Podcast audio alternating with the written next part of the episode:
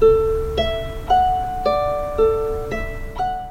い。星読みアドバイザーのきみこです。星読みで自分を知って自分を好きになって自分のやりたいことに向かって一歩踏み出す方を応援しています。このチャンネルでは星読みのことや私の日々の気づきなどをお話ししています。実はですねなんかすっかり言いそびれてたんですけどあの1月15日で私がスタイフを始めて丸3年っていうか3年目に突入しました。なんかあっという間だったなって本当に感じちゃうんですよね。最初始める時は本当にねなんで誘われたのかなって思うぐらい嫌でっていうのもあのお友達があの誘ってくれたんですよ。一緒に音声配信やらないかって。で当時は毎日3人で交代でやってこうって言っててもう本当にあのどうして私を誘ったんだろうと思ってですね。どうしたらいいんだろう。これいつになったら終わるのかななんて思ってですね。やってたんですけど気づいたらまあいろいろあって私が一人で、まあ、今も違うアカウントになったんですけど私一人で今も配信しているっていう状態になりました。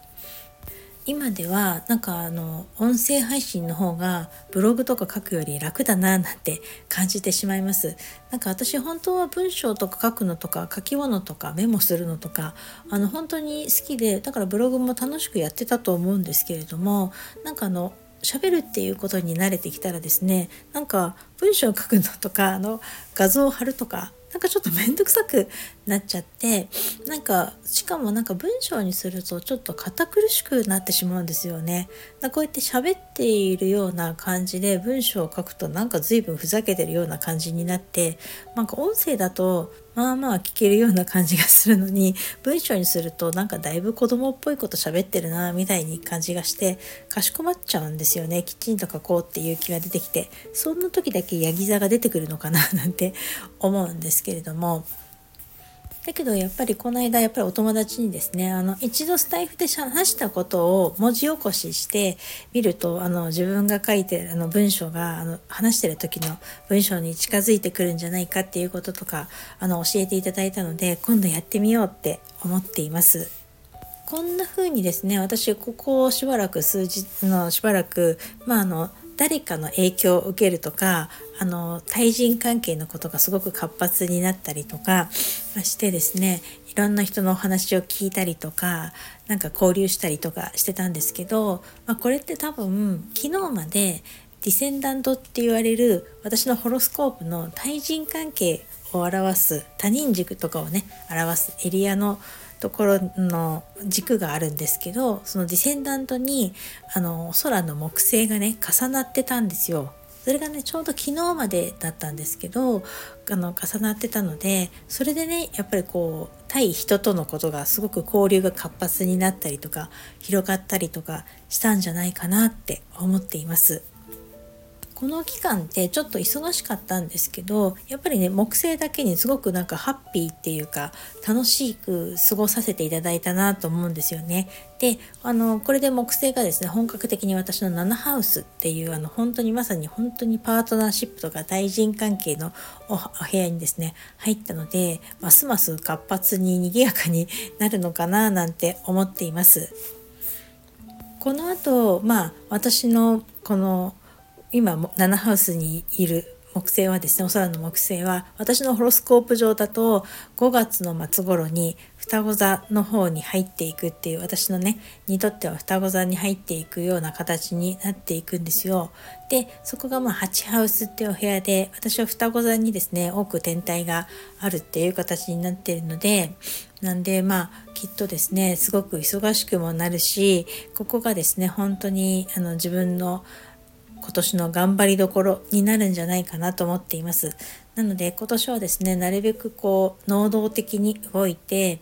普段はですね、割とね、あの、一番前に出るっていうのすごく苦手なんですけど、まあちょっと2番手ぐらいがね、一番好きなんですけど、真ん中だけにね、生まれが。なんで、あの、ちょっとね、いつもより半歩一歩前に出れるように自分をね出していけたらななんて思っています。いかにこの時期にねいろんなこと新しいことに挑戦したり新しいご縁をつないだりこう種をまけるかが自分にとってこう